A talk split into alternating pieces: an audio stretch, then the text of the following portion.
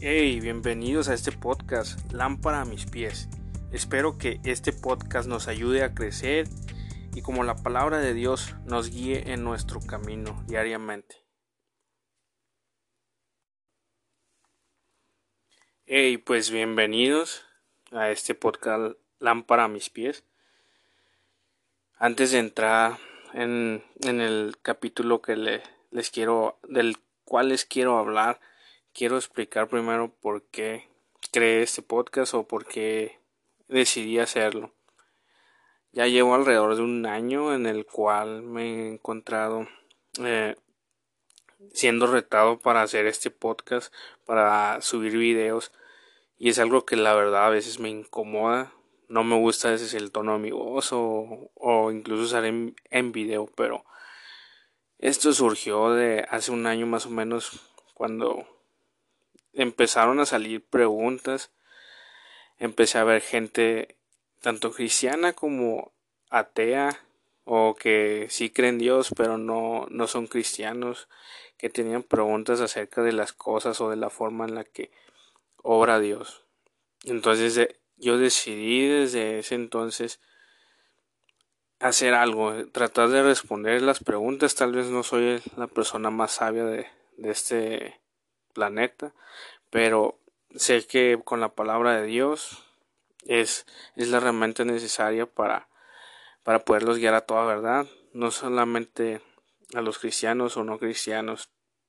Creo que todos a veces tenemos un concepto de Dios, a lo mejor no tan claro, a veces nos preguntamos por qué suceden las cosas de cierta manera, o podemos echarle la culpa a Dios de algunas cosas, pero ese es el, ese es el punto principal por el cual creé este podcast. Me sucedieron cosas en, con gente en la cual pues literalmente no supe qué responderles en el momento de cuando ellos a lo mejor estaban opinando sobre una situación o sobre un tema teológico y no supe a lo mejor responderles o mostrarles la verdad de Jesús, ¿no? En ese momento.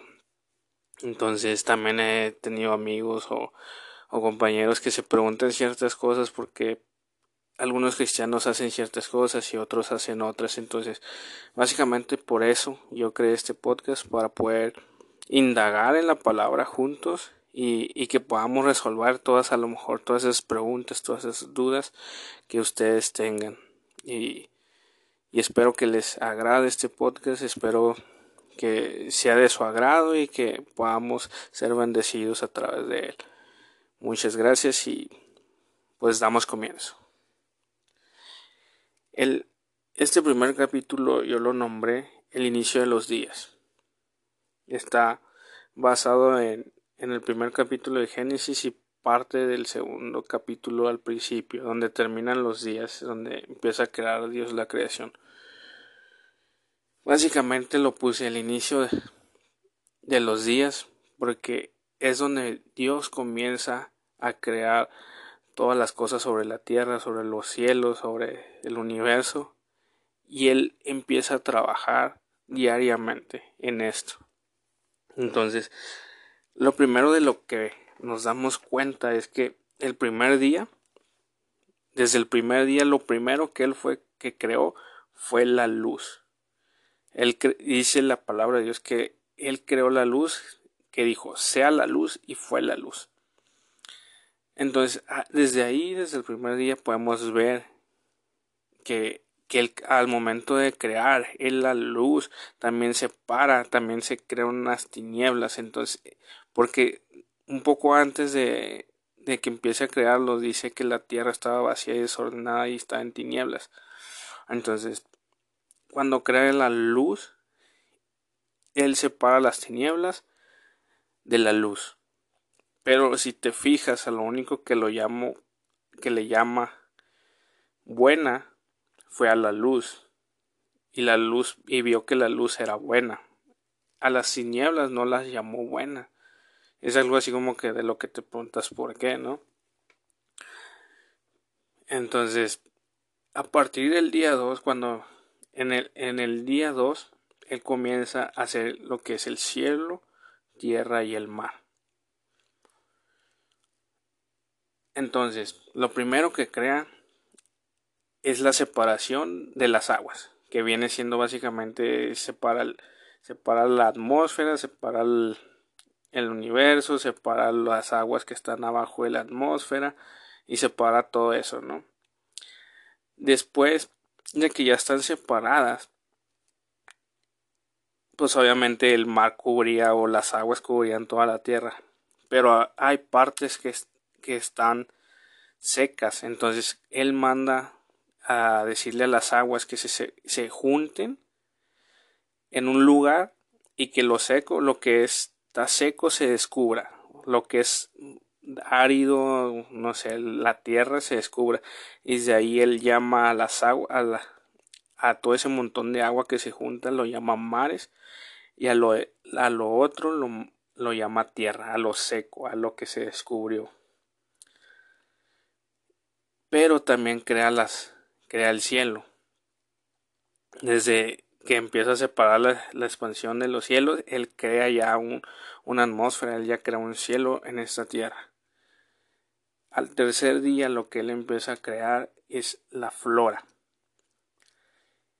Él dice que le dijo a la tierra, produzca la tierra hierba verde, hierba que es semilla, árbol que dé fruto, fruto según su género. Entonces él empieza a crear todo, todo lo que viene siendo la hierba, la, vegetación, los árboles, todo lo que conocemos como la flora. Al cuarto día, él empieza a crear las, lo que viene siendo el sol, la luna y las estrellas. Él dice, él lo primero que crea es las lumbreras, lo que él llama lumbreras, lo que la palabra llama lumbreras que viene siendo el sol y la luna.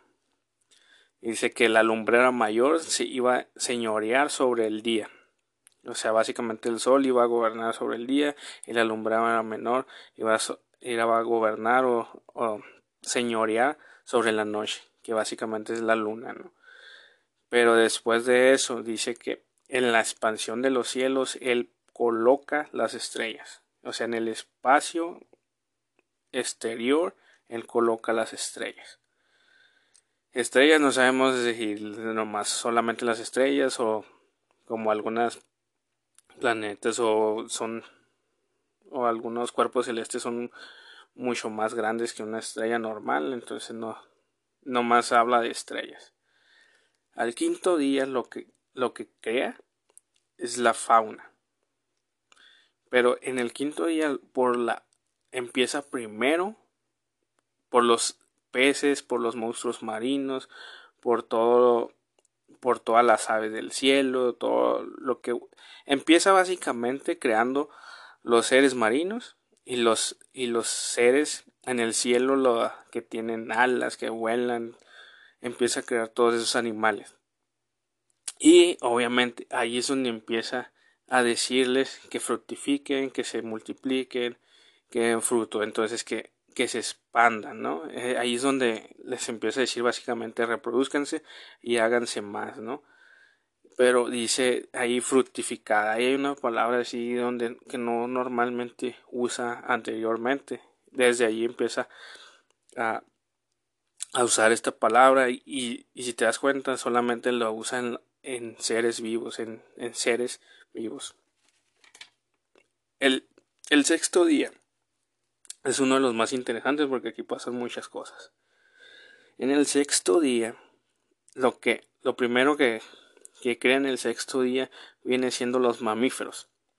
Los mamíferos que a lo mejor que se, que se arrastran, que están sobre la tierra, sobre la sobre lo que es árido, seco, desierto, a lo mejor bosque. Todo todos esos animales los empieza a crear en la tierra y también igual. Él dice, produzca la tierra seres vivientes según su género, bestias, serpientes, animales según su especie, animales de la tierra, ganado, animales que se arrastran, o sea, empieza a crear todo lo que viene siendo la, la fauna terrestre. En el quinto día, acuérdense que él crea los monstruos marinos y las aves del cielo, y los peces y todo eso, ¿no? Pero en este, en el sexto día, él empieza a crear los animales de la tierra. Entonces, Pero ahí mismo, en ese, en ese día, también crea al hombre. Ahí es donde dice Dios, hagamos al hombre a imagen y semejanza, que gobierne sobre los peces, aves, las bestias, en toda la tierra y en todo y todo animal que se arrastre sobre la tierra. Entonces, si te fijas, después de crear todo, todo esto, él crea al hombre. Después de todos los animales, todo empieza a crear el, al hombre en el sexto día también. Pero si te fijas, al igual que, que a los monstruos marinos y las aves del cielo, tanto a los animales como al hombre les dijo fructifiquen, multiplíquense, llenen la tierra, pero al hombre le dio la autoridad para gobernarla, para tener autoridad sobre todo lo que Dios había creado anteriormente, que eran las bestias marinas, las bestias de la tierra, las bestias del cielo, ¿no? Él les da, él le da toda la autoridad para que él señoree, él gobierne sobre todos esos, incluso les dice que todas las plantas, todos los árboles que,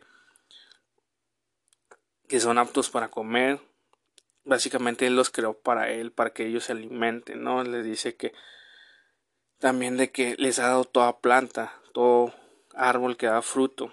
Entonces ahí vemos que también no solamente eso, sino que también les provee de semilla, de, de vegetales, de todo lo que es fruto, de, de frutas, ¿no? O sea, tienen todo lo necesario para subsistir. Pero como bien sabemos, también en ese, en ese capítulo, bueno, en ese día más bien, más bien dicho, en el sexto día, ahí hay un espacio de tiempo en el cual en el siguiente capítulo estaremos hablando más a fondo sobre eso, donde obviamente son puestos en el, en el, en el Edén, ¿no? Son puestos en el huerto que, que Dios pone para que ellos se hagan cargo de ese huerto, pero eso lo veremos en el siguiente capítulo. Ahorita nomás estoy hablando así un poco más de los, de los días de lo que él creó, ¿no? Entonces, en el, en el séptimo día hay algo que se me hizo bien interesante. Dice que en el séptimo día, ese, ese, ese pasaje sí lo va a leer. Dice, fueron, fueron pues acabados los cielos y la tierra, y todo ejército de ellos. Y acabó Dios en el séptimo, en el, en el día séptimo la obra que hizo, y reposó el día séptimo. Hasta aquí, básicamente, es, ya acabó todo, todo lo que está en los cielos, en la tierra, todo el ejército de ellos, o sea, todo lo que hay, ya lo acabó, y lo acabó en el séptimo día. Y dice que reposó él en el séptimo día de todo lo que él había hecho. Pero si te fijas en el, en el versículo siguiente, en el capítulo 2, versículo 3, dice, y bendijo Dios al séptimo día, y lo santificó, porque en él reposó toda la obra que había hecho en la creación. Ahora, es, si te fijas, es como que menciona que él reposó dos veces, ¿no? Pero lo que yo estoy entendiendo es que en el capítulo 2, en el versículo 2. Habla de que Él descansa, ¿no? Es el descanso de Dios por haber terminado todo lo que Él había hecho. Pero en el, a partir del versículo del versículo 3, lo que dice que Él santificó y bendijo el séptimo día se refiere a Jesucristo. Se refiere a, a que Él lo apartó, Él lo santificó, Él lo bendijo y en él reposó, en él puso toda la obra que había hecho en la creación. ¿Por, ¿por qué te digo esto? Porque básicamente yo recuerdo hay una hay una proteína que yo no bueno yo no sabía que existía pero cuando supe de su existencia me sorprendió porque esa esa proteína se llama laminina no sé si han escuchado hablar de esa proteína, pero esa proteína se supone que es la encargada de que todas nuestras células se mantengan unidas. Y, da, y se, hace, se me hace bien curioso porque esa proteína tiene una forma de una cruz. Entonces, tiene mucha relación con lo que con lo que está hablando ahí que que él reposó en, en el séptimo día toda la toda la obra que había hecho en la creación. O sea, él puso en Jesús, que es nuestro séptimo día, es nuestro día de reposo, Jesús. Él puso toda la obra en él de lo que había hecho la creación. ¿Por qué te digo esto?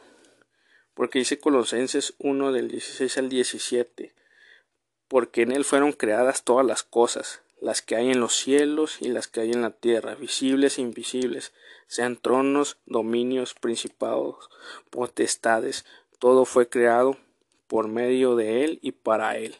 Y él es antes de todas las cosas, y todas las cosas subsisten en él. Entonces, aquí nos damos cuenta de un poco de que todo fue creado para él y por él.